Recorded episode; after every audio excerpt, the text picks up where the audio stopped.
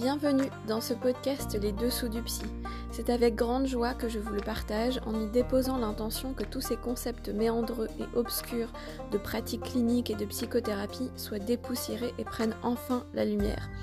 pour que vous puissiez élargir votre vision du psy, de la thérapie et de vous-même, parce que je suis convaincue que de comprendre les tenants et aboutissants ne mène pas à une trahison d'un savoir à protéger, mais plutôt à l'épanouissement et à l'optimisation du processus thérapeutique en chacun de nous, et ce, que l'on soit déjà accompagné ou non par un professionnel.